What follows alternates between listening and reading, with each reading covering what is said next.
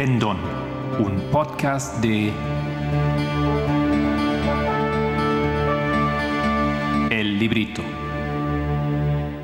Buenos días, mi nombre es Marco Barrios y hoy es lunes, el 14 de febrero.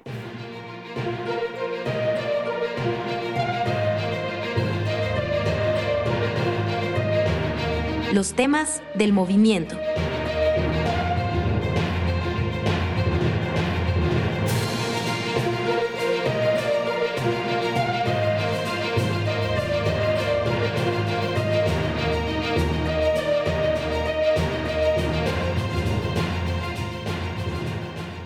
En la política de las naciones estamos tratando de entender cuáles son los planes de Rusia.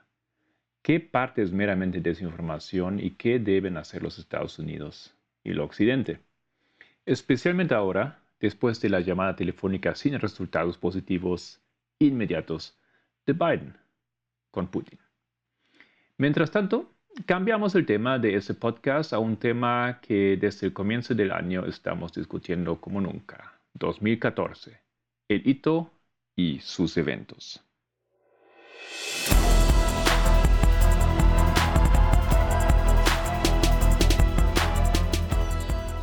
...2014 y el escándalo de agua de Flint. Haré un breve resumen del escándalo. Aparentemente por nada más que reducir costos, la ciudad de Flint en el estado de Michigan tomó la decisión en 2014 de cambiar su fuente de suministro de agua del lago de Huron al río de Flint. Ese río era conocido por ser contaminado con las aguas residuales de la industria. Washington Post dice, sin embargo, el Estado no se aseguró de que se añadieran los productos químicos adecuados para el control de la corrosión al nuevo suministro municipal de agua. Un descuido que acabó provocando la filtración de plomo de las viejas tuberías de la ciudad que llegó a los hogares y provocó la contaminación. Como resultado, el líquido que fluye de algunos de los grifos de Flint en realidad cumple con la definición oficial de residuos tóxicos. Los habitantes de esa ciudad, predominantemente negra, de unos 95 mil habitantes, se quejaron de que el agua estaba descolorida y maloliente y de que les salían erupciones en la piel después de bañarse. Pero sus preocupaciones fueron ignoradas en gran medida. Algunos críticos han calificado el desastre como un ejemplo de racismo medioambiental. Bueno, en octubre de 2015 entonces la ciudad reconecta al sistema de agua de Detroit.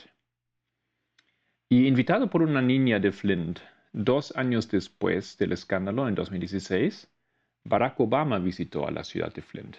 Durante el discurso, él bebió agua, algo, de un vaso de agua, de, de agua de Flint, después de intencionalmente fingir tener tos. Cuando hablamos del caso en nuestro estudio el viernes pasado, quedamos algo perplejos por qué el presidente aparentemente hizo tan poco a favor de los ciudadanos de Flint y recordamos que una mayoría son negros, ¿no es cierto? Preguntamos por qué él hizo esa demostración de beber agua, algo que no dejó nada contentos a, muchas personas. Pero también no queríamos caer en el error de juzgar demasiado rápido, posiblemente a base de información incompleta. Entonces voy a volver a esta cuestión aquí en este episodio.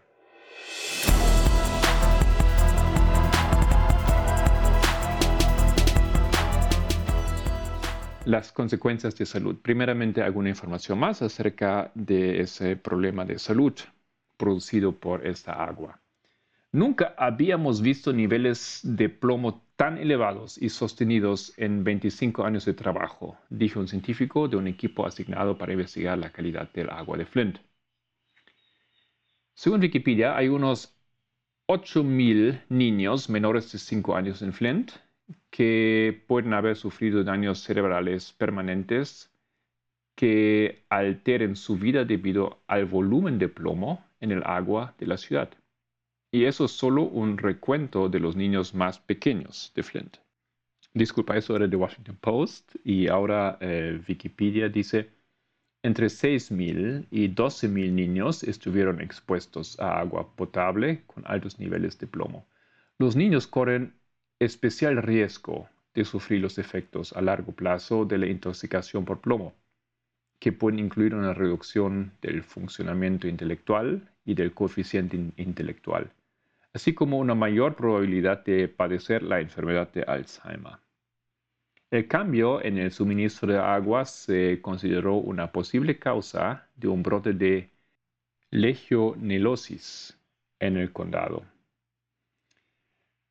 Esto ya fue desde 2014, pero recién se anunció en 2016, que mató a 12 personas y afectó a otras 87, pero nunca se encontró la fuente original de la bacteria.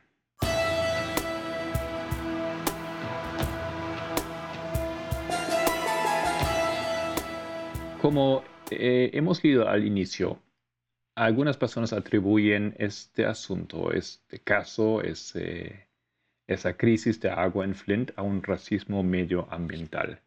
¿Qué significa esto em, en realidad?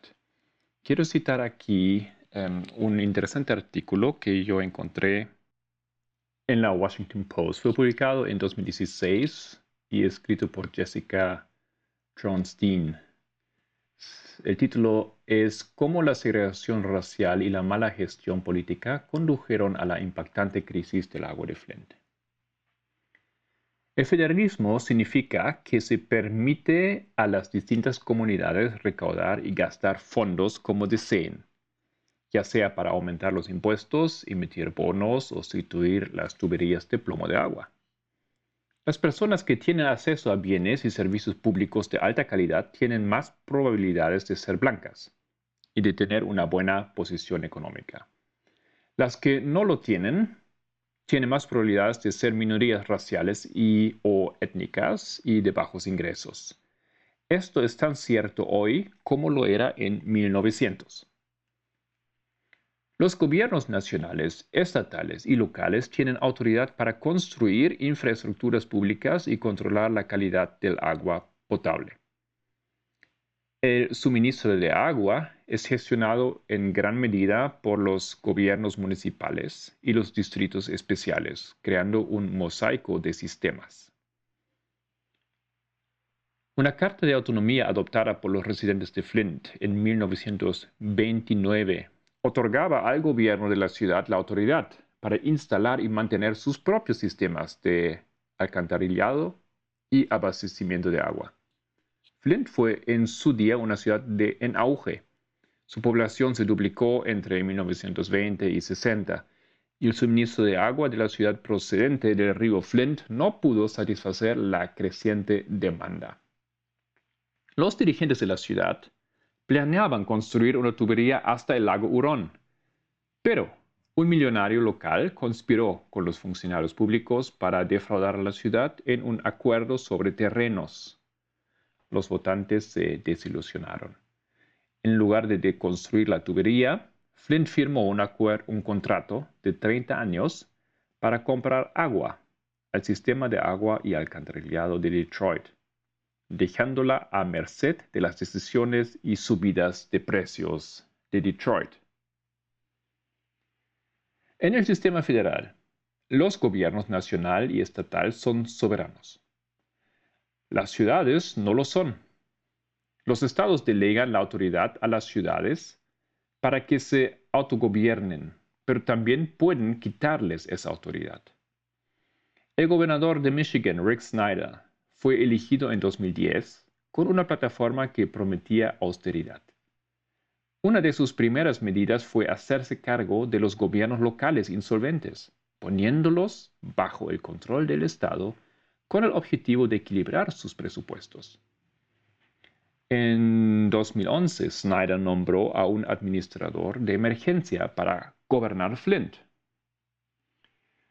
Eh, recordamos, ¿no es cierto?, que Flint em, he soñado aquí, ¿no es cierto?, en paréntesis, eh, era rica, tenía éxito la ciudad eh, económicamente, pero esto cayó tremendamente después que la industria de automobiliaria se fue de esa ciudad. Continúa el artículo. Los gestores de emergencia de Michigan tenían amplia autoridad para recortar gastos, reorganizar el gobierno de la ciudad y, renegociar los contratos municipales. Y esto es importante. Cuando están bajo el control del Estado, los funcionarios locales electos solo pueden ejercer los poderes de sus cargos con la aprobación por escrito del gestor. Los gestores de emergencia son responsables ante el gobernador. En el caso de Flint, se trataba de un gobernador que no recibió la mayoría de los votos de los residentes de la ciudad. Flint estaba siendo gobernada por un funcionario que no había sido elegido por los residentes de Flint, ni era responsable ante ellos. El autor dice, mi trabajo demuestra que cuando los gobernantes no son responsables ante sus súbditos, les resulta más fácil tomar decisiones que desafían las preferencias e incluso los intereses de esas personas. Ok, en abril de 2014, supuestamente para ahorrar dinero, el gestor de emergencias cambió la fuente de agua de Flint por el río de Flint. Una masa de agua nociva y contaminada, a la espera de una nueva tubería hasta el lago. Ahora sabemos lo que pasó después. ¿Quién estaba al mando? todos y nadie. Diferentes personas dentro del gobierno de la ciudad de Flint, el gestor de emergencias, la oficina del gobernador de Michigan, el Departamento de Calidad Ambiental del Estado y el Departamento de Salud y Servicios Humanos del Estado tenían y siguen teniendo una mano en la gestión de la calidad y el suministro de agua de Flint. Esa estructura supuestamente de los gobiernos con funcionarios nombrados y elegidos hace posible que las decisiones problemáticas se deslicen a través de las grietas y hace que sea fácil cambiar la culpa. Bueno, aquí una pequeña pausa. Em, vimos en ese artículo que describe una situación complicada, una situación que en otros momentos se describió como un un, em, algo así como pedazos estructurales de la política de la responsabilidad en esa área de Flint. Hay muchos responsables y a, la vez nadie responsable que forman parte de esa problemática y por qué llegó a esa situación. Pero continuamos el artículo y veamos em, otro problema aquí aún un poco más profundo detrás de todo esto.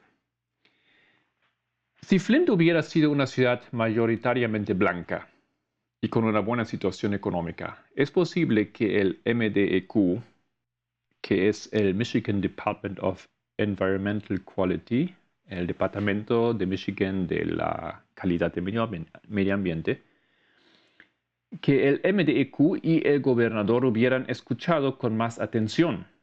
Pero lo que es aún más probable es que los profundos problemas financieros que condujeron a esta serie de decisiones desastrosas nunca hubieran tenido lugar.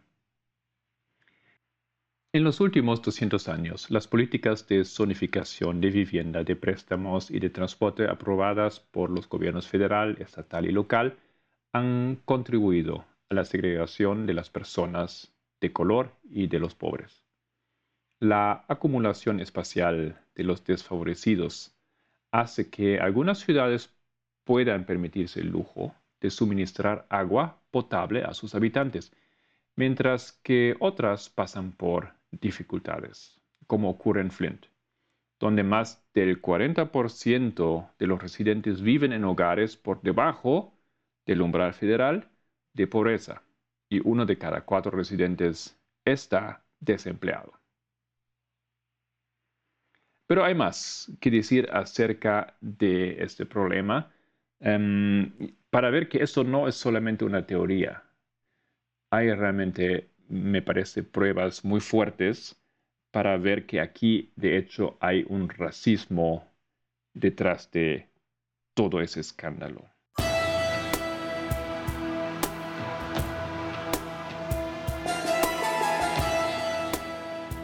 Continúa el artículo. Dos ciudades.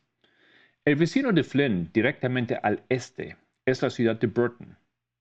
Me sorprendió ver en el mapa que está a solo unos 10 kilómetros si, si, medimos desde el centro de Flint. O sea, está súper cerca.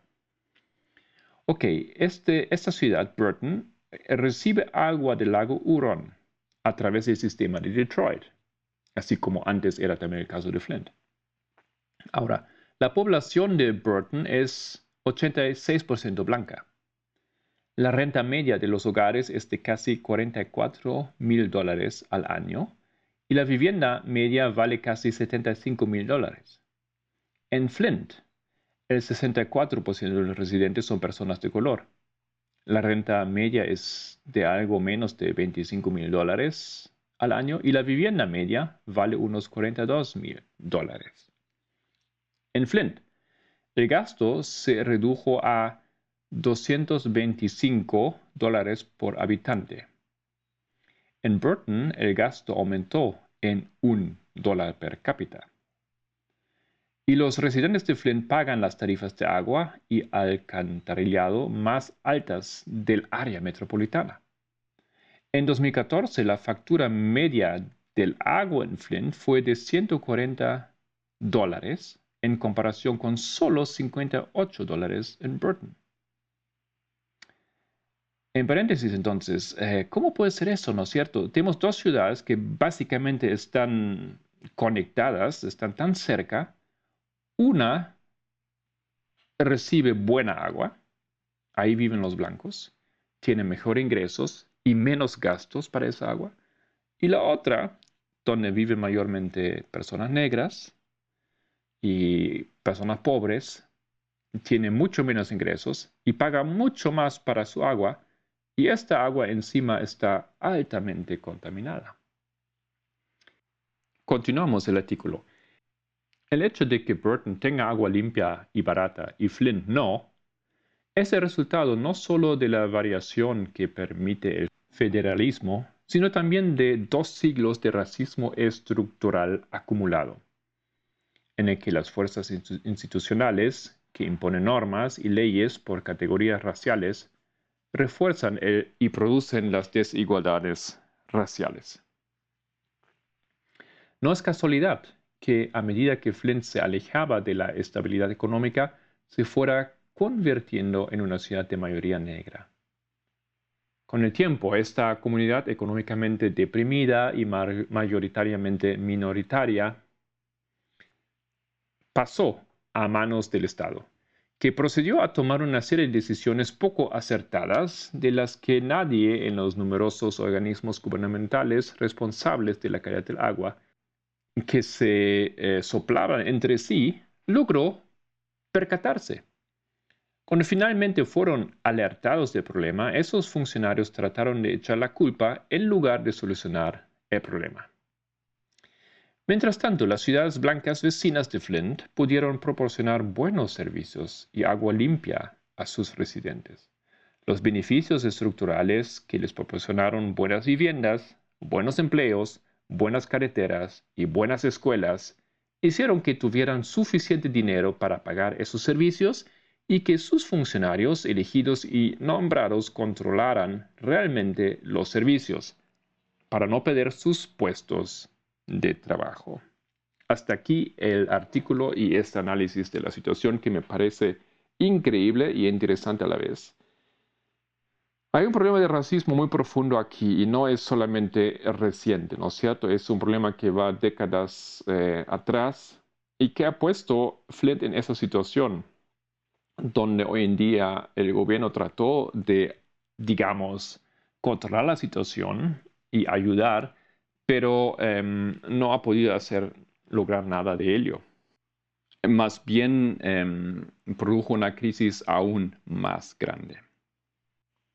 Antes de llegar a la parte final de ese podcast, hablando de Barack Obama, como em, hemos comentado al inicio, quiero dejar aquí un comentario de Hillary Clinton, que en esos tiempos, 2016, estaba, por supuesto, Em, procurando hacer campaña política para las elecciones presidenciales. En una entrevista, ella dijo, La semana pasada pasé mucho tiempo indignada por lo que está ocurriendo en Flint, Michigan, y creo que todos los estadounidenses deberían estar indignados. Hemos tenido una ciudad de los Estados Unidos de América donde la población, que es pobre en muchos sentidos y mayoritariamente afroamericana, ha estado bebiendo y bañándose en agua contaminada con plomo. Y el gobernador de ese estado actuó como si no le importara. Tuvo una petición de ayuda y básicamente se quedó de piedra. Si los niños de un suburbio rico de Detroit hubieran bebido agua contaminada y se hubieran bañado en ella, se habría actuado. Una actualización de, em, un poco después, Clinton en la festividad de Martin Luther King Jr. del lunes reiteró su enfoque en la situación de Flint, diciendo, estaríamos indignados si esto le pasara a, los niños blancos. Y deberíamos estar indignados de lo que les esté pasando ahora a los niños negros. Entonces fue un poquito más al grano aquí en este comentario. Em, en esa entrevista, em, ella continúa diciendo, así que envié a mi principal asesor de campaña a hablar con el alcalde de Flynn para ver qué podía hacer para ayudar. Hice una declaración sobre lo que teníamos que hacer y luego fui a, una, a un programa de, televisión y dije, era indignante que el gobernador no hubiera actuado y en dos horas lo hizo. Termina diciendo, quiero ser una presidenta que se ocupe de los grandes problemas y de los problemas que afectan a la gente de nuestro país cada día.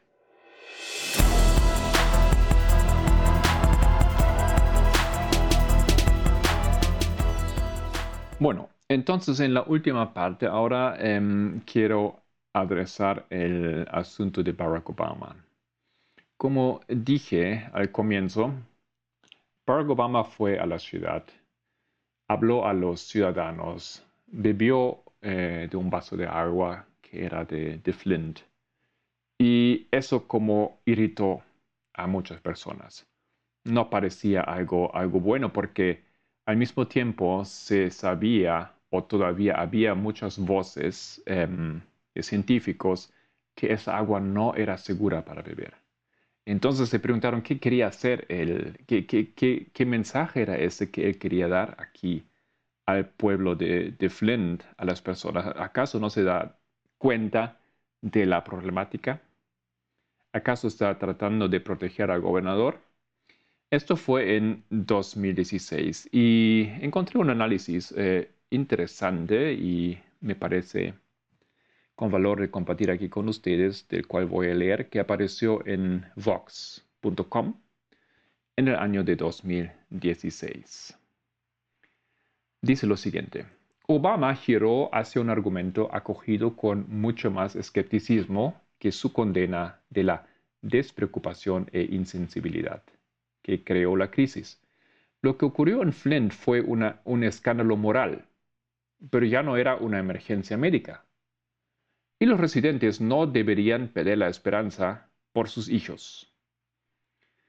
El discurso de Obama resumió por qué Flint era una tragedia tan convincente, especialmente para los liberales. La crisis, dijo, fue el resultado de una ideología que considera que un gobierno pequeño es más importante el agua limpia. Una actitud que conduce a la indiferencia ante las preocupaciones de los pobres y los impotentes. Pero también dijo que la indignación nacional había producido una ansiedad y un pánico innecesarios en el propio Flint. Los niños de Flint, siempre que se les hayan hecho pruebas de exposición al plomo, y reciban atención sanitaria continua, van a estar bien, argumentó. La razón, ahora las palabras aquí de Obama, por la que puedo decir eso con cierta confianza no se basa solo en la ciencia, sino en el hecho de que no fue hasta los años 80 cuando empezamos a prohibir el plomo en la pintura, el plomo en los juguetes, el plomo en la gasolina. Así que si tienes mi edad o más, o tal vez incluso un poco más joven, tuviste algo de plomo en tu sistema cuando estabas creciendo. Así es. Estoy seguro de que cuando tenía dos años cogí un trozo de pintura y lo probé y recibí algo de plomo. O a veces los juguetes estaban pintados con plomo y los masticabas. Ok, el hecho de que Obama bebiera el agua fue más que nada una maniobra, aunque bien intencionada, al igual que la promesa del gobernador Rick Snyder de beber el agua de Flynn durante, los 30, durante 30 días. El plomo no es especialmente dañino para los adultos que no están embarazados, al menos no hasta que se encuentra en concentraciones mucho más altas que las del agua de Flint. Aún así, Obama tiene razón.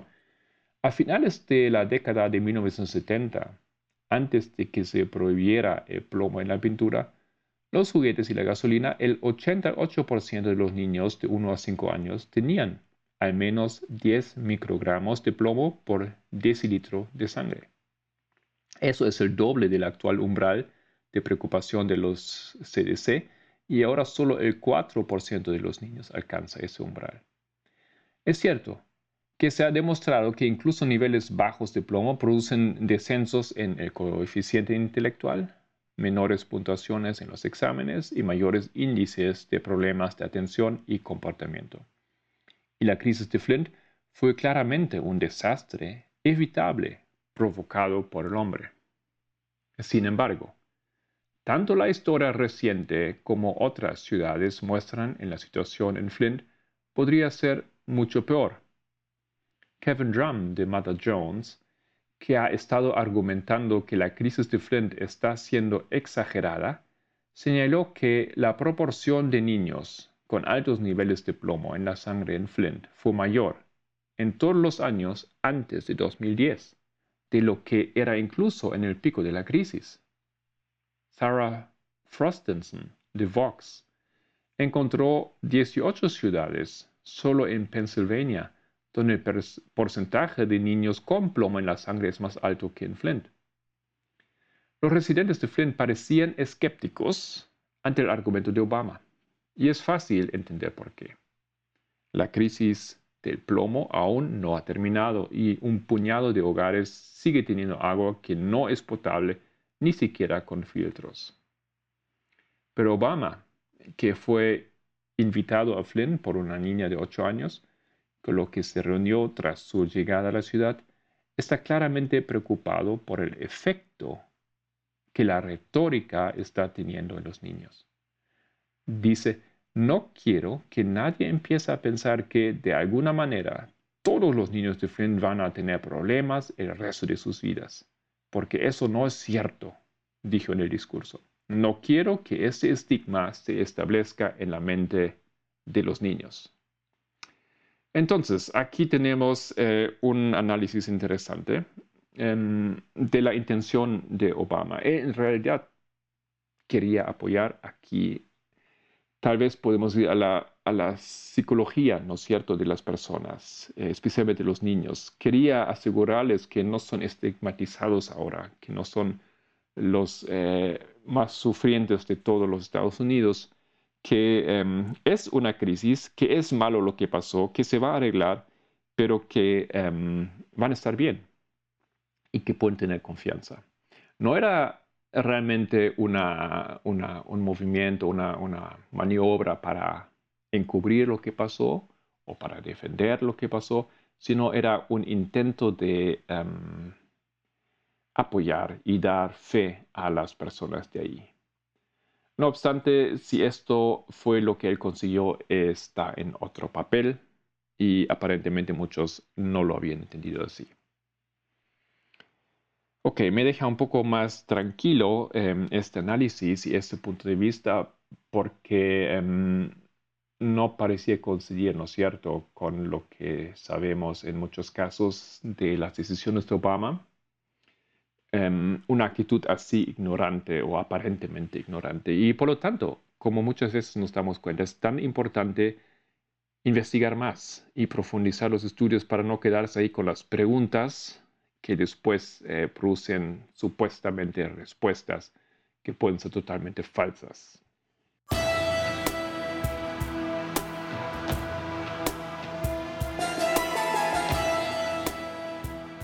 Al final, unas buenas noticias en este caso de, Flint.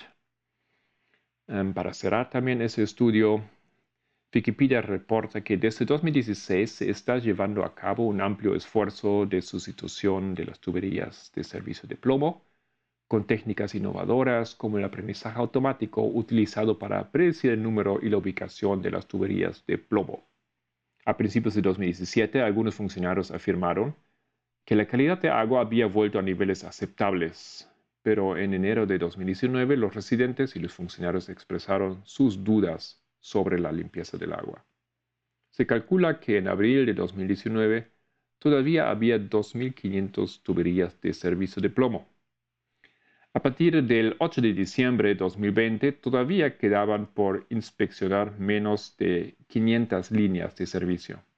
A partir de julio 2021, se habían excavado e inspeccionado 27.133 líneas de agua de, eh, de, servicio de agua, lo que supuso la sustitución de 10.059 tuberías de plomo. Entonces han hecho bastante para eh, sacar esas, eh, esas tuberías de plomo, porque em, a pesar de cambiaron em, en 2015, ¿no es cierto?, otra vez al agua del sistema de Detroit, em, eso no aseguró que en los años después el agua que fluía sobre las tuberías, aunque era agua buena o agua limpia, no iba todavía a llevar este plomo pues, a los hogares.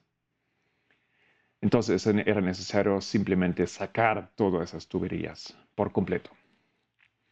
Y finalmente, un tribunal ha aprobado un acuerdo de más de 600 millones de dólares, la mayoría de los cuales serán pagados por el estado de Michigan en un hito en la batalla de años por el agua contaminada en Flint, uno de los peores desastres de la salud pública del país.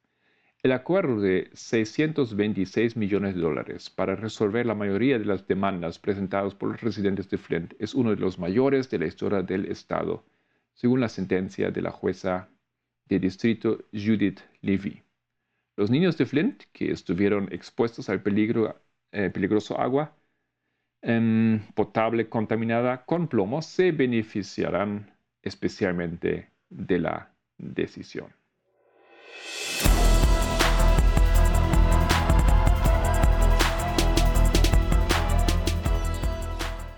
Noticias del movimiento. En los estudios de la semana, el miércoles, Edita continuó su tema sobre el Islam y la relación con 1979. Es la segunda parte. El viernes yo presenté este tema que también comparto ahora, la crisis de agua de Flint. Em, un poco más general, pero da una buena introducción, me parece. Y el sábado escuchamos a Raymond de Belice que continuó eh, presentando un tema sobre 2014, en ese caso sobre Cambridge Analytica.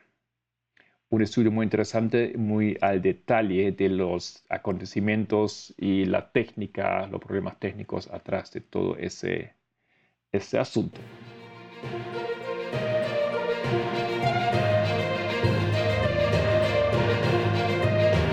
Esto era los temas proféticos del movimiento en Mis Palabras.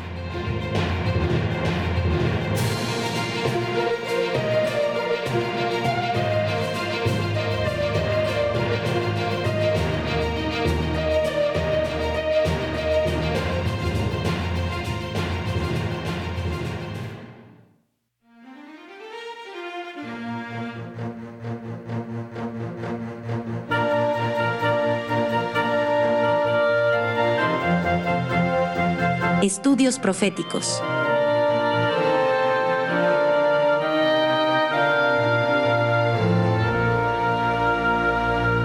Hola, hola a todos nuestros amigos oyentes de este podcast. Quiero darles una vez más la bienvenida a nuestro segmento de hitos proféticos. Para nuestro programa de hoy, tengo un tema basado en tres artículos que colocó la anciana Tess en el Media Broadcast que tratan de este hombre, Hugh Hefner. Pero no sé si todos ustedes se han hecho la misma pregunta, ¿quién realmente era Hugh Hefner? Bueno, su nombre es Hugh Marston Hefner, o también conocido solamente como Hugh Hefner, y fue apodado como Hef. Este hombre era un editor de revistas tales como Empresario y Playboy, que es una de las más famosas. Él fue el redactor, de hecho, de la revista Playboy. Pero él se convirtió en un ícono por ser un defensor de la revolución sexual y la libertad personal. Veamos y entendamos estos conceptos que este hombre tenía y cómo es que el feminismo de la segunda ola, el feminismo liberal, entendía estos conceptos y cómo es que también lo entiende el feminismo radical.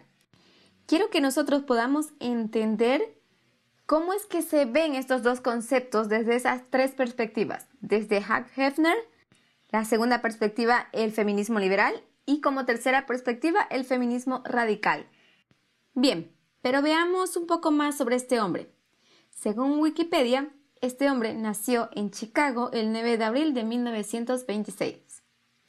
Él asistió a la escuela primaria de Cairo y a la secundaria High School de Steinmetz de Chicago. Sirvió en el ejército estadounidense durante los últimos meses de la Segunda Guerra Mundial. Posterior a eso, él estudió psicología en la Universidad de Illinois. Cuando la revista Playboy apareció en los kioscos en 1953, apareció una nueva visión sobre cómo tratar la sexualidad en la vida estadounidense. Hugh Hefner fue el verdadero precursor del erotismo gráfico a principios de los años 50, cuando los desnudos todavía estaban relegados a revistas marginales y semiclandestinas. Este hombre reivindicó la sexualidad humana, con un tono juguetón pero en un contexto donde cabían la libertad de expresión, el periodismo serio y la literatura, es como él introduce este lenguaje de la sexualidad humana para romper el tabú, se puede decir de esta manera. Y de a poco, a través de ese tono burlesco, divertido, se rompe ese tabú dentro de la sociedad estadounidense, pero que esto ha sido arrastrado por generaciones hasta nuestra generación donde ya nosotros nos encontramos completamente inmersos en, esta, en este lenguaje y este lenguaje hoy en día ya es conocido como un lenguaje en doble sentido. Tú puedes decir una palabra que significan dos cosas y estás evocando algo em, erótico, pero quiero que ustedes puedan reconocer que este lenguaje que él usa en realidad no es un lenguaje defensor de la mujer, pero es un es un lenguaje con el cual él se abre, se abre campo para poder introducir su filosofía. Este es un lenguaje más bien denigrante para la mujer en todo sentido, cuando se habla sobre todo de la sexualidad de la mujer, ¿no? Bien, tenía solo 27 años cuando trabajaba de director de circulación de una revista llamada Children's Activities. Habiendo sido educado en el seno de una familia estricta, conservadora y muy religiosa, soñaba con crear una revista a la que llamaría Stag Party.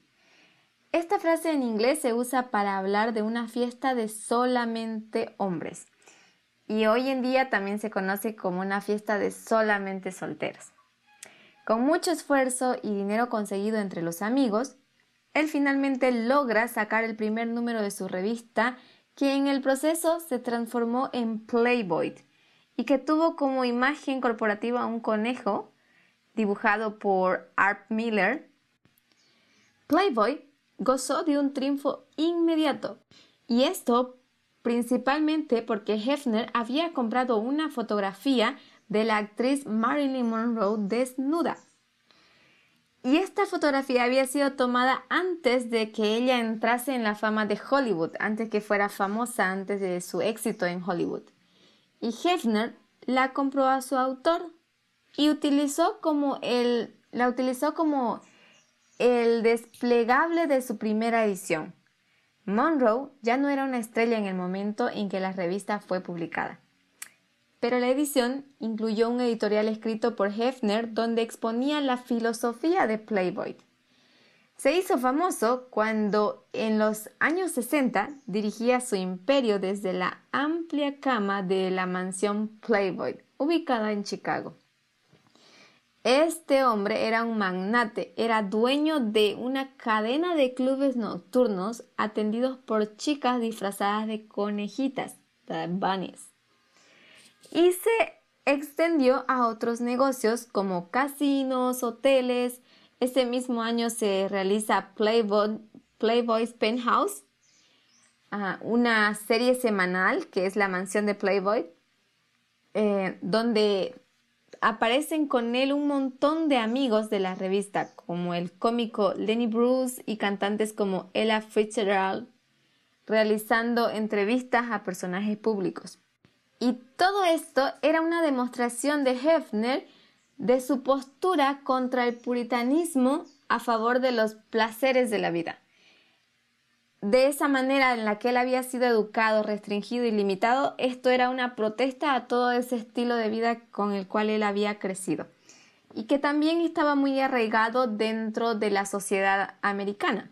Es, de hecho, la herencia del patriarcado, podemos decir. Hefner fue un precursor, un defensor de las libertades individuales, un activista de la igualdad racial. Ya en la época de 1960, en uno de los clubes del sur de los Estados Unidos, actuó un, humorista negro delante de un público blanco, al que le siguieron otros. También hizo entrevistas y mostró su apoyo a activistas de los derechos afroamericanos como Martin Luther King o activistas de los derechos humanos y pacifistas contrarios a la guerra de Vietnam. Él de hecho está bastante involucrado con varios grupos activistas en diferentes aspectos o en diferentes luchas. Pero quiero que nosotros pongamos nuestra atención en este, en este detalle que Wikipedia nos brinda de él. Él dice que fue un precursor de las, y defensor de las libertades individuales. Ahora, tenemos que hacernos la pregunta, ¿es este el concepto del feminismo liberal o del feminismo radical? ¿Luchar por las, las libertades individuales? ¿Realmente nosotros queremos luchar por lo que cada ser humano quiere? ¿O luchamos por una libertad colectiva? de que cada persona pueda llegar a ser libre, o sea, de manera global, como una sociedad, no solamente como individuos. Tenemos que ponernos a pensar en esto porque esto es lo que nos va a hablar el primer artículo que la anciana Tess nos coloca en el media broadcast sobre este tema, que lleva por título Cuando Ruth Bader Ginsburg agradeció a Huck Hefner. Y solamente de este momento voy a, tomar las palabras de la anciana Tess, em, la nota que ella nos deja en este, en este em, artículo para que nosotros podamos dirigir nuestros em, pensamientos bajo ese, esa perspectiva. La anciana Tess nos dice que el feminismo liberal de la segunda ola y el empoderamiento femenino estaban, em, estaban en coalición en ese momento. Bueno, veamos, ella nos va a dirigir en base a esos dos conceptos, feminismo liberal, o sea, la segunda ola, y el empoderamiento femenino. Ella nos dice, el defensor de las causas de la igualdad durante los años 60 y 70, Huck Hefner, coincidiendo con el feminismo de la segunda ola, apoyó el feminismo liberal el aborto, la igualdad LGBTQIA, y los movimientos de los derechos civiles. Hoy en día se le sigue considerando un líder de la revolución sexual, liberando a las mujeres de las expectativas de una sociedad conservadora y dándoles una plataforma para expresarse sexualmente. Una mirada honesta al feminismo liberal frente al radical debería llevarnos a una pregunta retórica. ¿Es esto lo que parece la libertad? esta pregunta nos la está planteando la anciana Tess y nosotros tenemos que poder ahora usar nuestra metodología para poder discernir si es esto lo que nosotros estamos llegando a entender, lo que significa la libertad. Así se ve. Vamos a, vamos a comparar y contrastar el feminismo liberal y el feminismo radical. ¿Ok? ¿Cuál es la diferencia entre ambos? El feminismo liberal, en contraposición a una postura más radical, la anciana Tess nos dice, que hizo que Hefner se pusiera histéricamente a la defensiva por su crítica a la heterosexualidad tradicional y a la belleza femenina. El mundo sobre el que se construyó Playboy fue una preocupación central para Playboy a finales de los años 60 y a principios de los años 70.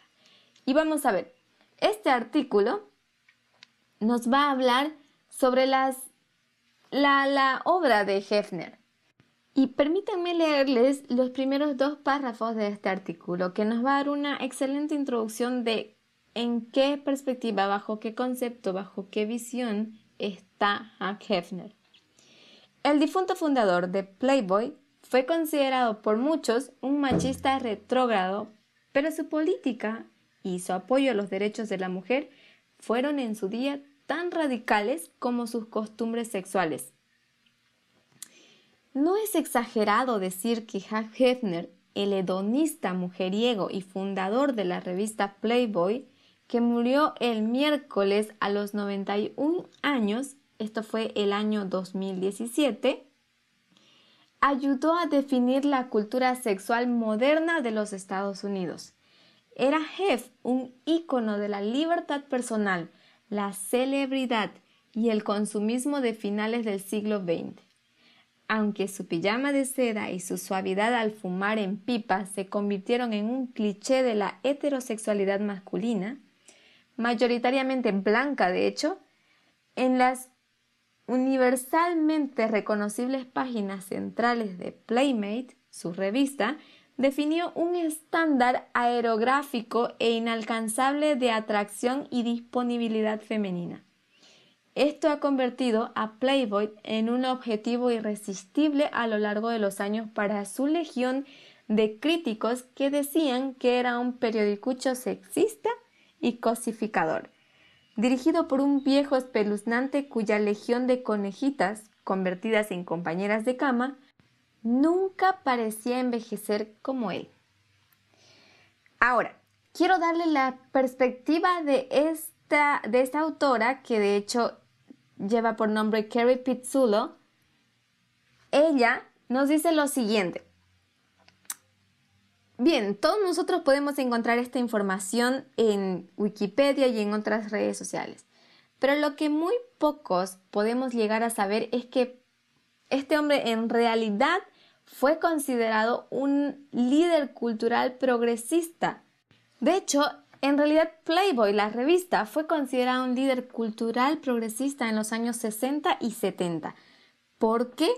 Pues bien, porque la filosofía de Playboy abordaba lo que Hefner realmente consideraba la reprensión religiosa estadounidense, la censura, la sexualidad y todo tipo de libertad personal. Todo lo que él había padecido dentro de su familia conservadora Todas esas limitaciones, estas eran el origen de su lucha en realidad. Él no estaba luchando por la liberación de otras personas, él estaba luchando por una liberación personal donde él podía deshacerse de todas esas limitaciones con las cuales él, está, él fue educado. Y pues él supo presentarlo de una manera en que otras personas también parecían ser liberal de esa, de esa mentalidad conservadora, de esas limitaciones, esas, de esa reprensión religiosa americana que se conocía en la época, ese sistema patriarcal el cual dominaba o domina todavía en los Estados Unidos. Bueno, Playboy también abarcaba, tenía compromisos, se puede decir, con cuestiones sociales, políticas y culturales. Lo que hace esta revista es realmente destapar todo el sistema político en el cual estaba envuelto Estados Unidos, bajo qué prejuicios estaban sus leyes, sus normas o su sociedad en sí. ¿Ok? Entonces, él realmente de cierta manera es un, eh, genera una revolución en el pensamiento de las personas y con esto él, él también logra redefinir nuevos estándares sobre lo que es la feminidad, lo que es la masculinidad.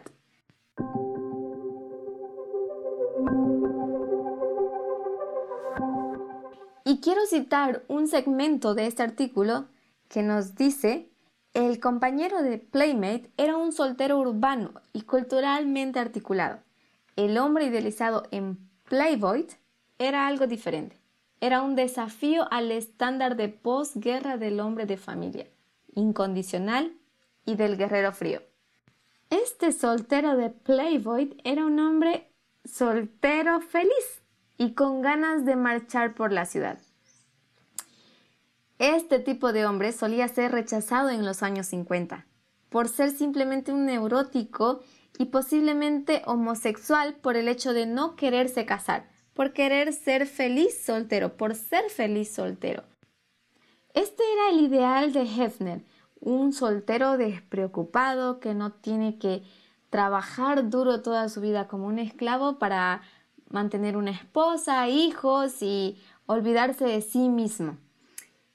De hecho, él se, quería dedicar a a sí mismo, a su imagen, a sus habilidades, a, desarrollar lo que a él le gustaba. Y entre una de sus habilidades que él tenía eran las habilidades culinarias. Él fue el precursor del más reciente metrosexual. Como tal, Hefner preveía que los ideales masculinos y los ideales femeninos se aproximaran y que el resultado, ya sea para bien o para mal, que se depare lo que tenga que venir no estaba preocupado por esto. No se olviden que su concepto es que él era el soltero despreocupado. Esta era la imagen que él quería mostrar de lo que es lo que también puede llegar a ser la masculinidad y no es solamente ser ese hombre ese hombre frío, guerrero que, que la sociedad patriarcal nos muestra, ¿no? Él quería mostrar otra perspectiva. Y de hecho ese hombre, ese hombre que estaba en contra de esa visión guerrera del hombre guerrero, frío y, y que es acorde al sistema patriarcal, en este mismo sistema era considerado un homosexual. Entonces Hefner lucha contra ese pensamiento, contra esa idea. Bien, ese era uno de los aspectos contra los cuales Hefner luchaba. Otro de los aspectos contra los cuales él luchaba era el matrimonio monógamo. Él pensaba, ¿por qué el hombre tiene que estar sujeto solo a una mujer? Él se preguntaba por qué tenía que solo enfocarse en una persona cuando en el mundo había tanta belleza, habían tantas mujeres lindas. Pues esto juega un papel bastante importante para las mujeres.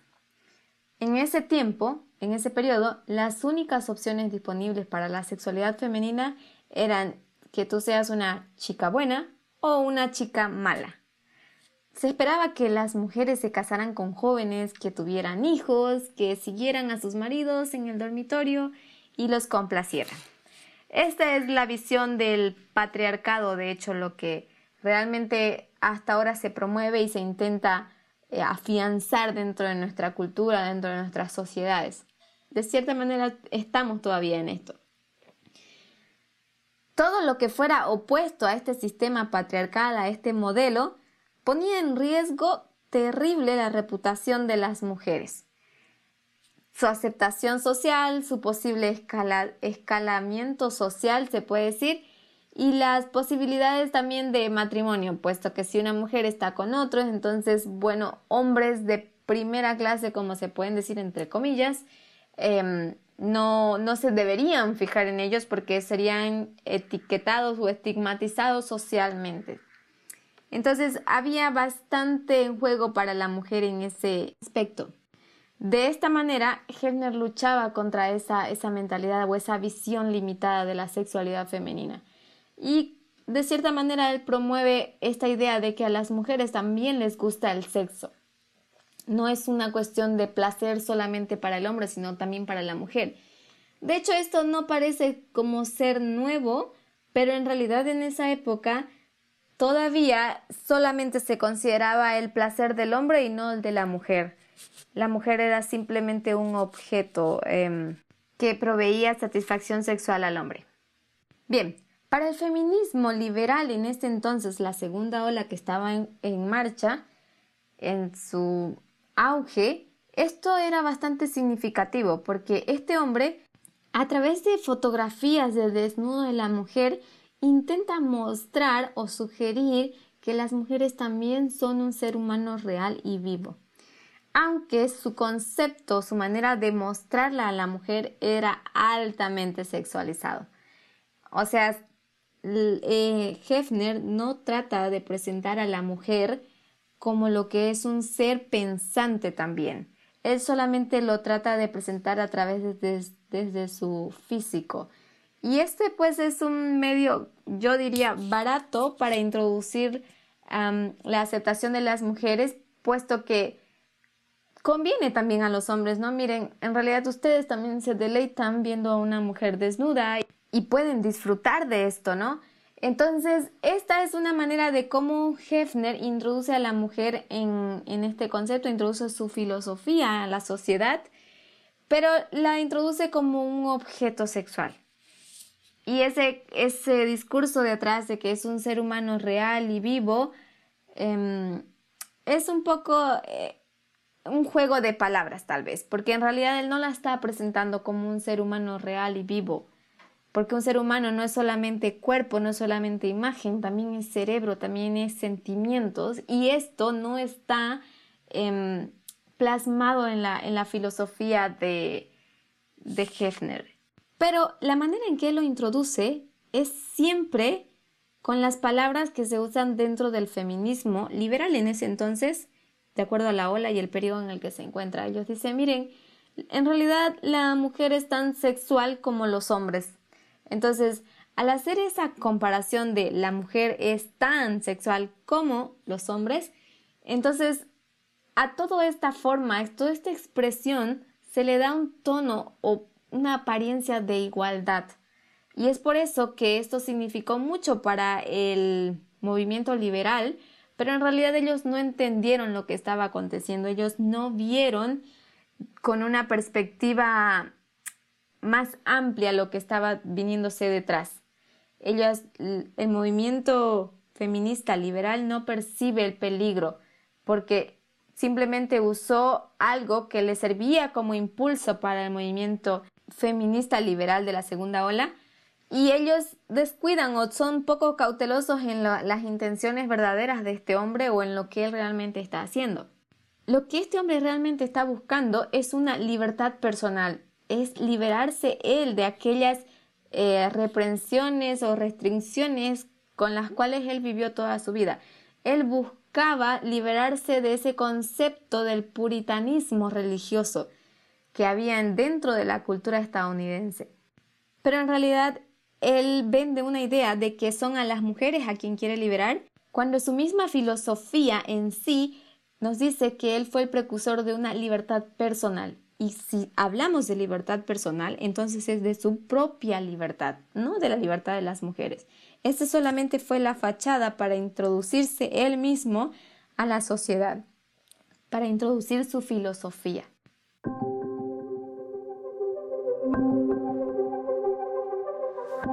El feminismo liberal, en contraposición a una postura más radical, que hizo que Hefner se pusiera histéricamente a la defensiva por su crítica a la heterosexualidad tradicional y a la belleza femenina.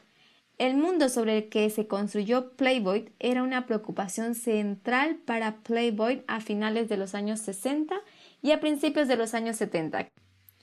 Hefner apoyaba los derechos reproductivos de las mujeres, incluyendo el acceso al control de la natalidad y al aborto legal, y quiero que recuerden su filosofía inicial. Él tenía el deseo de construir o de realizar una fiesta solamente para hombres. Y si es una fiesta solamente para hombres, esto ya no les parece un concepto bastante ah, misógeno o se puede decir machista, patriarcal. Las mujeres con las que él estaba ahí no se divertían, las mujeres eran eran esclavas sexuales en ese concepto. Entonces nosotros tenemos que poder ver esto desde la metodología y desde la perspectiva profética. Él no estaba trayendo esa libertad, esa propuesta, aun cuando apoyaba cuestiones como el aborto o cuestiones um, como los derechos reproductivos de la mujer, el control de la natalidad. De hecho, eh, de hecho, su revista lo que publicaba era esta idea de que los hombres heterosexuales podían tener sexo sin tener consecuencias. Porque la mujer tendría derecho a abortar y obviamente no quisiera porque obviamente no va a estar con ella. Tenía todo ese concepto él dentro de la cabeza. Pero él usó un tema, apoyó un tema que era muy fuerte o muy importante para el movimiento feminista liberal de la época, que era el tema de los derechos reproductivos. Y por eso ellos usaron este apoyo de este hombre que se hizo tan prominente, tan famoso, para eh, tomar un impulso dentro del, del movimiento liberal y ver que este hombre estaba apoyando a las mujeres. Y en su afán de, de necesitar este movimiento liberal, de necesitar este apoyo, de, de, de, precisar esa ayuda, ellos no reconocieron el peligro que estaba detrás de todo esto. Y quiero que ustedes vean cómo fue que Playboy, realmente la revista, hace, hace esto. Ellos en su revista publican información sobre la lucha por el aborto legal con actualizaciones que se, que se hacían mensuales sobre los cambios de las leyes estatales. En estas, en estas actualizaciones, él promovía el trabajo al servicio de consulta del clero, que era una línea telefónica a la que las mujeres podían llamar para buscar un aborto seguro antes todo esto antes de que se diera el caso de Roe versus Wade, cuando todavía no era un problema el aborto en los Estados Unidos. La fundación proporcionó fondos a los centros de crisis por violación, a las guarderías para madres trabajadoras y apoyo a la enmienda de la igualdad de derechos eh, de los derechos. De hecho, esta es una de las razones por la cual Ruth Bader Ginsburg eh, agradeció este, porque el apoyo que brindó para esta enmienda de la igualdad de derechos fue bastante dinero. Él casi, él llegó a, a donar arriba de 100 mil dólares para esta causa. Pero quiero que ustedes reconozcan que ese dinero, esa riqueza que proveía de Playboy, era porque los hombres que donaban a, esta mansión, a este proyecto, que supuestamente liberaba a las mujeres en el ámbito sexual, em, también em, daban dinero, pero también se satisfacían, se usaban a las mujeres para su propio placer. No eran, no estaban realmente liberando a las mujeres como se nos vende esta imagen. Pero bien, desde una postura radical opuesta, desde lo que es el feminismo radical, nosotros podemos encontrar el segundo artículo que la anciana Tess nos postea en el Media Broadcast, que es un artículo escrito por Gail Dinas, donde la anciana Tess nos deja esta, esta información o este, esta nota para que nosotros bajo esta perspectiva podamos evaluar este desarrollo de o este supuesto entre comillas apoyo al movimiento liberal feminista de la época, la segunda ola del feminismo. Ella nos dice que bajo este mismo concepto, feminismo liberal de la segunda ola y el empoderamiento femenino, ella nos va a dar una segunda parte. Ella dice, el feminismo de la segunda ola, el feminismo radical, no nos ha traído la igualdad de género en el oído posterior a 1989. Este artículo que ella escoge fue escrito casi al mismo tiempo que el anterior en 2017, poco después de la muerte de Hugh Hefner, y discute el feminismo liberal y el legado de Hugh Hefner desde la perspectiva de una feminista radical. Ahora, ella nos hace un comentario. Ella dice que realmente comparte muy pocos artículos de opinión personal, pero este artículo, por la manera en que es contrastada y presentada la, visión o lo que acontece con Half Hefner, hace mérito. Así que vamos a estudiarlo. Cuando aconteció de que Hugh Hefner falleció y todo eso causó una conmoción en la sociedad. Y ella dice, uno tal vez pensaría que ha muerto un gran hombre, en lugar de un vil proxeneta que se hizo rico y famoso explotando sexualmente a las mujeres. Cuando me levanté el jueves por la mañana, el día después de la muerte de Hefner, tenía correos electrónicos de periodistas de todo el mundo que solicitaban entrevistas. Dada la forma en que Hefner normalizó la pornografía, esperaba el tipo de preguntas sexistas que te hacen querer coger el libro de Andrea Working, más cercano que tengas, para comprobar que no te estés volviendo loco. Efectivamente, me bombardearon con preguntas como ¿No era Hefner amigo de las feministas? ¿No fue él quien inició la revolución sexual que benefició a las mujeres? ¿No era un campeón de la libertad de expresión? Ya te haces una idea más o menos de qué es lo que están queriendo insinuar. Y después de que ella hizo un montón de, entrevistas y todas esas cosas, ella llegó a la respuesta de que, claro, no, no lo es. Es un rotundo no. Hefner no era amigo de las feministas Hefner no inició ninguna revolución sexual que benefició a las mujeres y no era un, campeón de la libertad de expresión. Fíjense, hay tres no en esta historia. Uno, no era amigo. Dos, no, inició ninguna revolución sexual de beneficio a las mujeres y no fue un campeón de la libertad de expresión. Recuerden que él introduce un término, un vocabulario eh, gracioso, divertido, dentro de un periodismo serio que de a poco lo va aceptando, que es para hablar de pornografía, un lenguaje pornográfico en, realidad. Y ella va, va a empezar a hacer unos contrastes. Y me gustaría leer este artículo con ustedes porque realmente es muy importante, pero voy a leer segmentos de él. Ella dice, las feministas radicales de la segunda ola proporcionaron un análisis innovador de cómo el porno eh, reproducía y amplificaba una ideología que legitimaba la violencia contra las mujeres. Este trabajo descubrió cómo las mujeres en el porno eran explotadas sexualmente y cómo todas las mujeres eran perjudicadas al ser reducidas a la clase de objetos de follar. Fíjense, el centro del estudio de los feministas en, esta, en ese entonces de las feministas radicales es ver que lo que Hefner hacía no era una liberación sexual de las mujeres en beneficio a las mujeres, era una explotación sexual de ellas.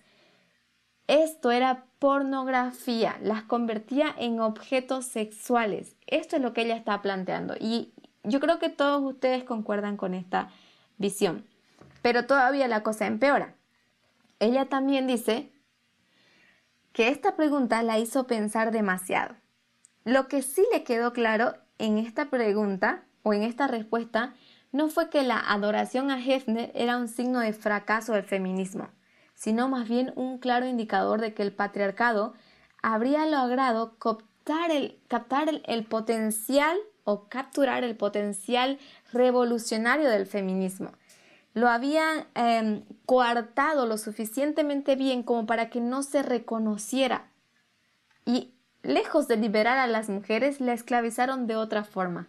Ok, ya no eres una mujer de la cocina, ya no eres una mujer del hogar, ahora simplemente eres una mujer sexual, de un objeto sexual. Ya no eres una, ya no eres una esclava doméstica, ahora vas a ser una esclava sexual. Esto es lo que ellos lograron hacer. Y ella dice lo siguiente, el feminismo de la segunda ola asustó mucho al patriarcado. ¿Por qué? Porque este feminismo es, logró desenmascarar la política que había detrás del sistema, sino que también ofreció un programa de resistencia coherente, estratégico y organizado. De hecho, las, las feministas radicales de la época, ellas entendían esto, que no había nada que le cause más temor a la sociedad, a la política y al sistema que mujeres que estén dispuestas a hacer lo que sea para cambiar las condiciones de su opresión. Y quiero que entendamos todos que esta era la lucha de Ruth Bader Ginsburg. Durante los años 70 y 80, el feminismo radical se abría paso cada vez más en la academia y muchas mujeres jóvenes se iniciaron en la política, en las clases de estudio sobre la mujer, en las que la hermandad es poderosa. El segundo sexo, la política sexual, el odio de la mujer y este puente llamado mi espalda eran luchas obligatorias. Ahora, quiero que se den cuenta, fíjense, entre esos años, esto que llamamos la academia o ese, esa situación, ese evento, preparaba a mujeres para que se iniciaran en la política, para promover a mujeres quienes realizaban estudios sobre la mujer, como este caso de la pornografía, por ejemplo, los derechos legales de la mujer, eh, su, su, sexualidad de la mujer, entender todo esto. Conocer estas, estos temas, conocerse a sí mismas, las empoderaba a toda esta hermandad, a toda esta población femenina temas como el segundo sexo, si como femenino masculino, vemos que son los sexos y los muchos otros que también vemos, o la política sexual. Y ahí entra lo que es las leyes del aborto, los derechos reproductivos, el control de natalidad, que son los temas que apoyaban también Huff Hefner, pero tenemos que entender cuál era su propósito de él. El propósito que, por el cual él apoyaba esos temas era porque él quería que que los jóvenes, los hombres solteros, puedan tener relaciones sexuales sin consecuencias. Esta era la relación, era, esta era el objetivo de ellos, este era su, su propósito, no era liberar a la mujer, no era proveerles esos derechos a la mujer, era simplemente no asumir las consecuencias o la paternidad en este caso.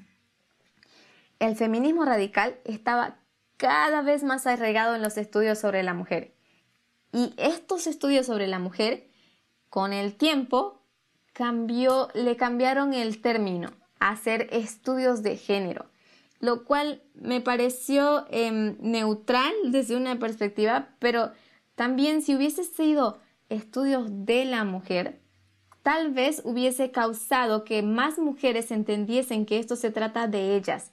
Pero a veces el término género no les dice mucho. Y esto tiene que ver simplemente por cuestiones de educación. Pero, em, en fin, se trata de lo mismo. El análisis estructural dio paso a la política de la identidad. La esclavitud sexual se convirtió entonces en un trabajo sexual. Se le dio, em, se le dio, se lo vio como una profesión ahora. Pero esto es simplemente pornografía. Y también se le dio como, entre comillas, podemos decir, elección personal, como de esta manera se lo empodera, como diciendo, bueno, es la decisión de la mujer, por ende tenemos que respetarla. Y no todas las mujeres deciden serlo, por eso es que Hefner apoya la libertad eh, personal, ¿ok? No, no colectiva, porque obviamente las otras mujeres no ven todas de la misma manera. Y de hecho, quiero que ustedes reconozcan que entre las características de la mansión Playboy, ellos solamente tenían las mujeres más hermosas ahí, dentro del concepto patriarcal de lo que es bella, lo que es hermoso. ¿Me dejo entender? Lo que significa ser hermosa para ellos. Bien, entonces, quiero que veamos. Los logros del feminismo radical se fueron erosionando gracias al punto en que el feminismo se se definió en términos de empoderamiento individual en lugar de, una de un empoderamiento colectivo. El feminismo radical busca liberar a todas las mujeres para que no hubiese mujeres como las mujeres que cayeron en, el engaño o en la filosofía tan em, tonta, se puede decir, de Hefner. ¿Por qué? Porque no estaban educadas, porque no veían las cosas desde el otro aspecto. Así también no solamente estas mujeres cayeron en eso, sino también muchas feministas liberales que pensaron que él estaba apoyando la causa. Pero no, él lo que estaba haciéndose era servirse de esta causa para promover su filosofía donde él pudiese vivir su ideal de la fiesta de hombres solo para hombres. ¿Me dejo entender? Espero que sí.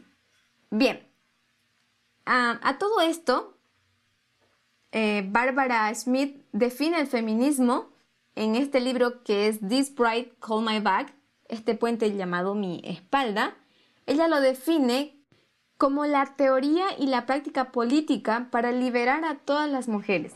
Las mujeres de color, las mujeres de clase trabajadora, las mujeres pobres, las mujeres con discapacidades físicas, las lesbianas, las ancianas, así como las mujeres heterosexuales blancas económicamente privilegiadas. Baumgarten, en cambio, es otra autora que definió el feminismo como algo individual para cada feminista. Y si nosotros manejamos o entendemos esta diferencia, tenemos que ver que este concepto de, del feminismo em, liberal, o sea, que es algo individual para cada feminista, esto lo que hace es debilitar el movimiento feminista. Y de hecho lo debilitó tanto que los dividió en subgrupos diferentes, como las, las feministas pintalabios, las feministas liberales, las feministas radicales. Existen tantas subdivisiones por lo cual que cada una lucha por su propio ideal, su propio concepto, y no entienden de qué se trata realmente el feminismo radical. Este es el verdadero concepto que nosotros tenemos que entender, que se, trata de liberar a todas las mujeres, sin importar su color, su clase, su raza, su, Em, si son su condición económica, si sus capacidades o discapacidades, sus gustos o preferencias sexuales, si su, su género o su edad. Tenemos que liberarlas a todas. ¿Ok? Este es el concepto, esta es la idea. Pero para, para liberarlas necesitamos educarlas. De hecho, Margaret Thatcher, ella afirmó en el año 1987 que no existe la sociedad, solo hombres y mujeres individuales. Y este es el concepto que Wagner y la tercera ola desengranaron del poder colectivo del feminismo. Es decir, lejos de unirla, lejos de armonizarlas, las, las separan, divide el feminismo. Y esto debilita la academia, la educación de las mujeres en las cuales se estaban preparando para campos políticos, campos investigativos, campos legales. Esto la debilitó completamente e introduce la ideología neoliberal. Esta ideología, en esta ideología no hay intereses colectivos de clase, sino un montón de individuos que luchan por sus propias ideas. Imagínense si esto fuese una familia y cada uno lucha por lo que quiere, entonces esto deja de ser una familia, no, no lucha por un bien común, en el concepto celestial que nosotros nos manejamos, nosotros luchamos por el bien de todos. Estamos con todos, todos para uno y uno para todos. Eso es lo que Dios nos ha enseñado. Estamos todos para servir. Hay, hay dichos que nosotros entendemos, hoy por ti, mañana por mí. En algún momento necesitamos eh, unirnos para poder luchar por una buena causa, por una sola causa. Si luchamos separados, lo único que hacemos es debilitarnos. Pero para no debilitarnos necesitamos entender esto. Necesitamos entender qué es lo que el patriarcado puso en cláusulas que niegan el derecho a, las feministas de la segunda ola, que es de que las mujeres están oprimidas como clase. Pero estos sistemas de opresión son lo suficientemente flexibles como para absorber a algunos miembros de grupos subordinados de hecho, sacan fuerza de la ilusión de neutralidad que proviene de estas excepciones. Ustedes van a escuchar discursos siempre, bueno, em, no se trata de que el hombre y la mujer sean eh, uno superior al otro ni nada por el estilo. Dice, necesitamos un término de igualdad y eso es correcto, necesitamos un término de igualdad, pero Ahora estamos en un periodo donde la mujer necesita ser elevada, ser levantada, exaltada para que ella pueda prepararse. Así es como nosotros empezamos a pagar la deuda con este género al cual por generaciones hemos pisoteado. Y no solamente como hombres, sino también como mujeres, porque también como mujeres hemos sido dañadas por este sistema patriarcal y por esa mentalidad patriarcal. Y de hecho, la autora nos dice que sin importar si una Nancy Pelosi está en el gobierno o una Shirley Sandberg en Facebook, no cambia nada la realidad estructural del patriarcado, porque para ello las mujeres están para deleitar a los hombres. Les hacen, les dan una ilusión de igualdad porque hay una mujer en medio de 45 hombres en el, en el Senado, se puede decir, perdón los números que no los recuerdo bien, pero una entre 45. Imagínense si las dos se unen o, hay dos mujeres y las dos se unen, siguen siendo una minoría, igual van a ser, em, igual van a ser vencidas. Por esto es que nos están vendiendo una falsa ilusión de ser neutros. No, necesitamos ahora elevar a una mujer, dejarla prepararse. De esta manera vamos a saldar la deuda y el daño parcialmente de lo que le hemos hecho, lo que hemos hecho a nuestra sociedad. Por eso esta autora también nos dice que no es casualidad que mientras celebramos a los individuos en lugar de a los movimientos para el cambio radical, este hombre, Hefner, la quinta esencia del neoliberalismo, sea aclamado como un líder de la revolución sexual. Esto porque no entendemos el tema, no entendemos las cosas. Lo que realmente este hombre hizo fue secuestrar la ideología feminista radical que aboga por la liberación sexual, monetizando los cuerpos de las mujeres y llamándolo revolución.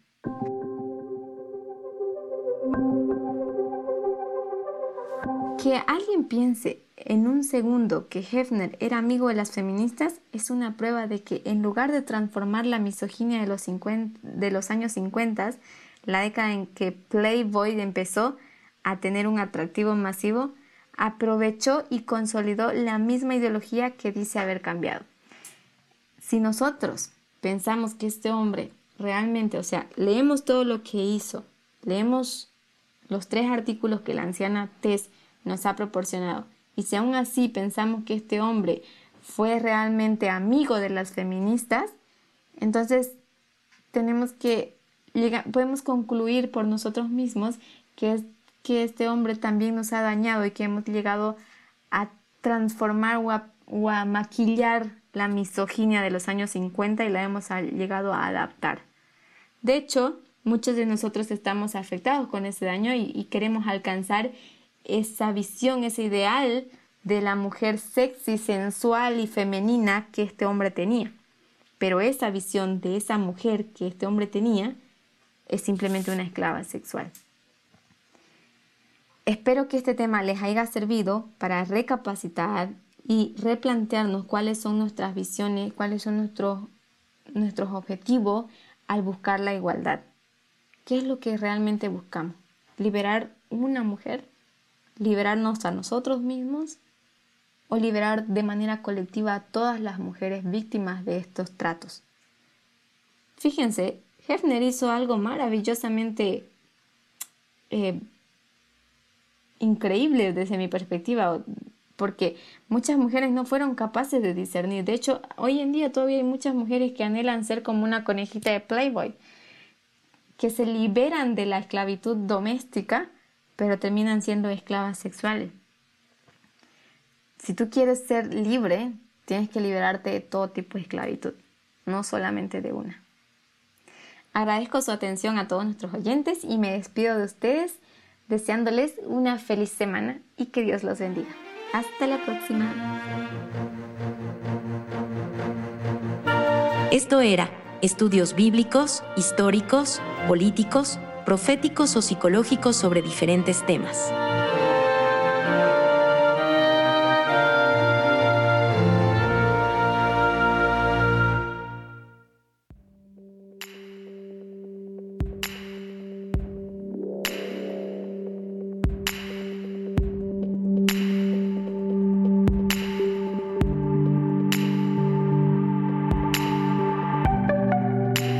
La semana en el mundo.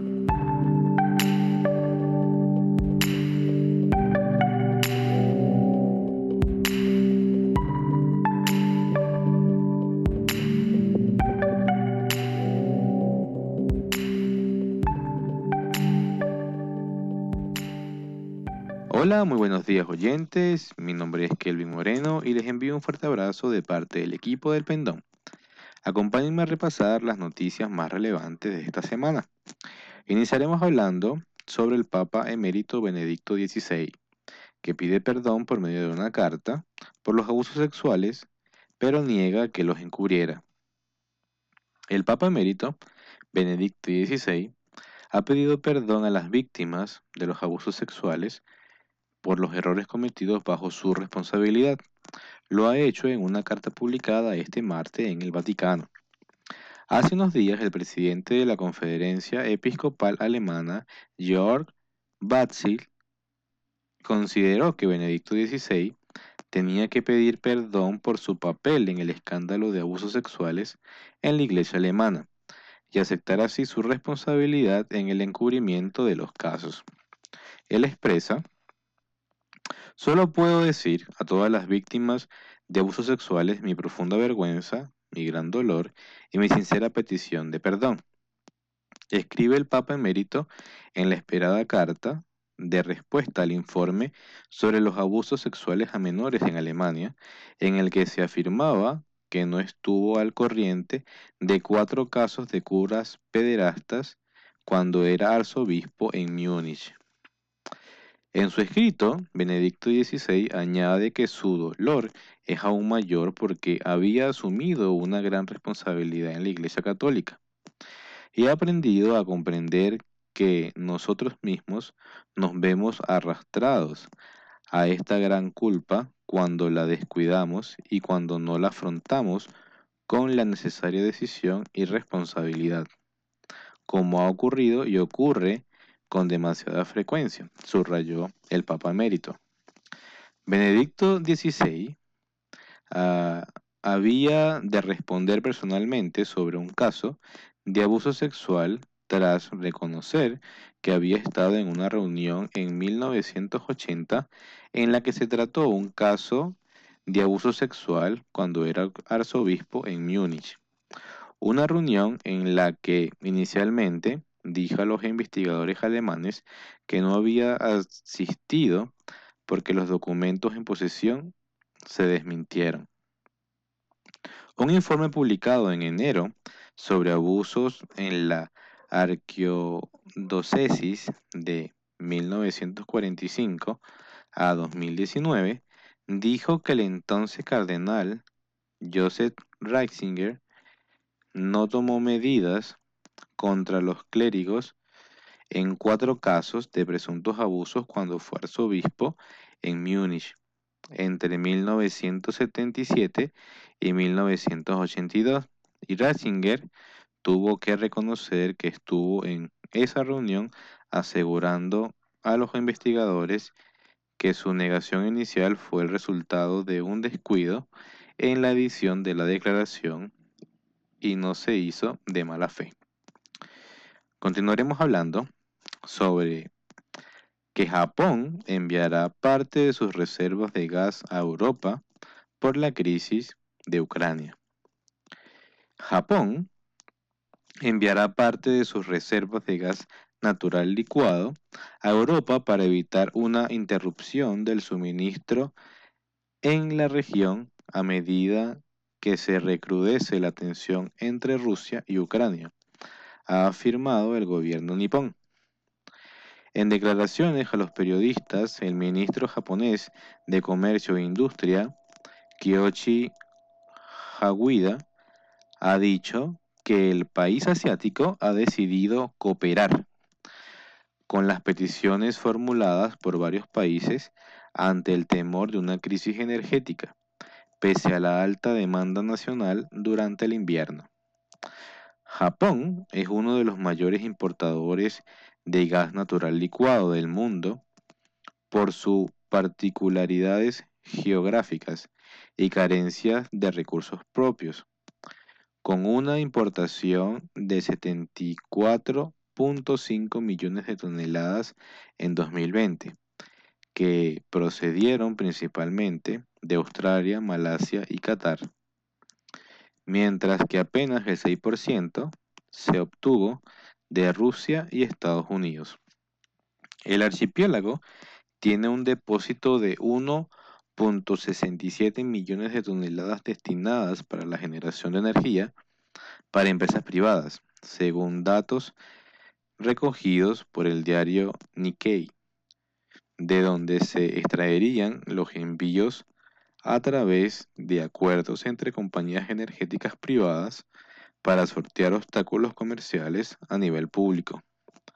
Japón hará los cálculos pertinentes para asegurar el suministro suficiente para cubrir sus necesidades nacionales y proveerá una cantidad todavía no especificada a los países europeos que puedan enfrentar una interrupción de suministros por la crisis de Ucrania en un momento aún por determinar. Seguiremos hablando sobre el tema de Rusia y Ucrania, pero esta vez sobre la reunión que tuvo el presidente francés Macron con Putin. El presidente francés Emmanuel Macron ha mantenido una reunión de varias horas con el presidente ruso, Vladimir Putin, en Moscú, y le ha trasladado garantías concretas en materia de seguridad, por lo que ha expresado su optimismo sobre una salida diplomática a la crisis. El mismo indica, ahora somos conscientes de la gravedad de la situación y de cómo encontrar el camino para preservar la paz. Creo profundamente que todavía hay tiempo declaró Macron desde el Kremlin. El dirigente francés ha indicado que los próximos días serán decisivos y de animadas discusiones. Tenemos la voluntad de trabajar juntos para garantizar un nuevo orden de estabilidad y seguridad en Europa, y para ello se han ofrecido a Rusia garantías concretas de seguridad. Por su parte, el presidente Vladimir Putin ha denunciado que los países de la OTAN siguen inundando de armas a Ucrania. Países miembros de la OTAN siguen inundando Ucrania con armamento avanzado y destinado considerables recursos financieros para la modernización del ejército ucraniano. Envían expertos e instructores militares.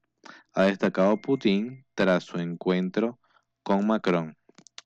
Putin ha declarado que ha planteado esta cuestión a su homólogo francés, al tiempo que ha advertido de que Rusia no permitirá que Ucrania intente recuperar Crimea por la vía militar. En ese sentido, Putin ha criticado al gobierno ucraniano por desaprovechar la oportunidad de lograr una solución pacífica al conflicto de las regiones separatistas ucranianas del Donbass. Continuando, hablaremos sobre que Estados Unidos y Reino Unido urgen a sus ciudadanos a salir de Ucrania de forma inmediata. Estados Unidos ha urgido este viernes a sus ciudadanos a salir de Ucrania en las próximas 24 o 48 horas y ha avisado de que no pondrá a sus soldados en una zona de guerra para rescatar a estadounidenses que decidieron permanecer en territorio ucraniano. El asesor de seguridad nacional de la, Casa Blanca, Jake Sullivan, ha comparecido ante la prensa para pedir la salida inmediata de los estadounidenses de Ucrania y ha avisado que el presidente Joe Biden no podrá en riesgo las vidas de los soldados en operaciones de rescate.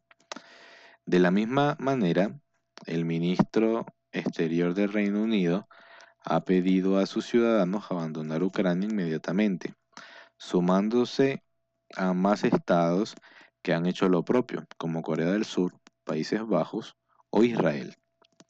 En un comunicado, la cartera de Exteriores británicas ha considerado que los ciudadanos británicos deberían irse mientras los medios comerciales para ello aún están disponibles. Además, ha advertido en contra de viajar al país europeo. Este sábado, el ministro de Asuntos Exteriores español ha hecho lo propio recomendando a los españoles que se encuentran en Ucrania a que consideren abandonar el país. También otros países como Corea del Sur, Japón, Israel, Países Bajos, Dinamarca, Noruega, Letonia, Estonia, Italia, Alemania, Suecia o Bélgica han pedido a sus respectivos ciudadanos que abandonen Ucrania. Por su parte, la Unión Europea dejará abandonar Ucrania al personal diplomático no esencial, tras revisar la situación en el país. Según informado el portavoz de Exteriores de la Unión Europea, Peter Stano, el personal diplomático no esencial tendrá la oportunidad de teletrabajar desde fuera del país, indicando que esto no se trata de una evacuación como tal de la delegación comunitaria en Kiev, en línea con lo decidido por Estados Unidos, Reino Unido o Canadá. Estados Unidos enviará 3.000 soldados más a Polonia. La administración de Estados Unidos ha ordenado enviar más de 3.000 tropas adicionales a Polonia para reforzar este frente a medida que aumentan las tensiones entre Ucrania y Rusia. Y desde Washington se teme que se pueda dar una invasión a corto plazo. Este refuerzo del frente se da en el día en que tanto el secretario de Estado, Anthony Blinken, como desde la misma Casa Blanca han alertado la posibilidad de que Rusia avance hacia un asalto militar de la capital de Ucrania, Kiev. Y ya para finalizar estaremos hablando sobre una reunión que tuvieron el presidente de Estados Unidos, Joe Biden, y su homólogo ruso, Vladimir Putin. El presidente de Estados Unidos, Joe Biden, ha avisado este sábado a su homólogo ruso, Vladimir Putin, de que si bien Estados Unidos está preparado para la vía diplomática sobre las situaciones en Ucrania, se encuentra igualmente preparado para escenarios distintos a la diplomacia. En una llamada de una hora y dos minutos entre ambos mandatarios, Biden ha amenazado con imponer costes severos y de forma rápida a Rusia en coordinación con sus aliados en Europa si Putin procede con una invasión de Ucrania, según informado la Casa Blanca. Si Rusia perpetra una invasión aún mayor de Ucrania, Estados Unidos, junto a nuestros aliados y socios, responderán con decisión e impondrán costes rápidos y graves a Rusia, ha informado la Casa Blanca en un comunicado. Además, Biden ha reiterado que una mayor invasión rusa de Ucrania generaría sufrimientos humanos generalizados y rebajaría la posición de Ucrania. El presidente Biden ha sido claro con el presidente Putin. Estados Unidos está preparado para comprometerse en la diplomacia, en plena coordinación con nuestros aliados y socios, pero está igualmente preparado para otros escenarios.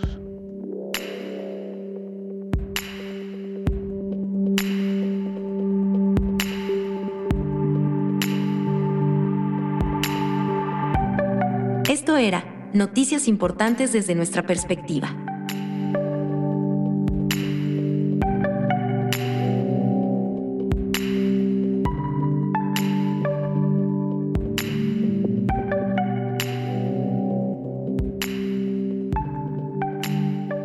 Les haya gustado este podcast y les deseo un feliz comienzo de esta nueva semana. Si quieres profundizar con algunos de los temas de este podcast, encuéntranos en librito.org. Me despido cordialmente en el nombre de todo el equipo del Pendón. Que Dios les bendiga y hasta la próxima.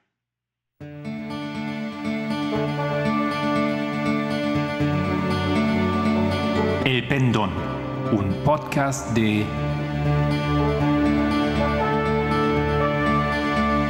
Librito.